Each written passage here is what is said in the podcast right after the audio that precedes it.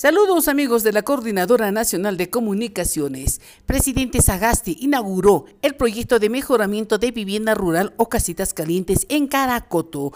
El mandatario Francisco Sagasti, acompañado por la ministra de Vivienda, supervisó e inauguró el proyecto de mejoramiento de vivienda rural en el distrito de Caracoto de la provincia de San Román, región Puno. Con la presencia de las principales autoridades de la región, el presidente de la República inauguró 65 casitas calientes en las comunidades de Canchichico Central y Canchichico Chaullani, viviendas rurales que fueron construidas por el gobierno central.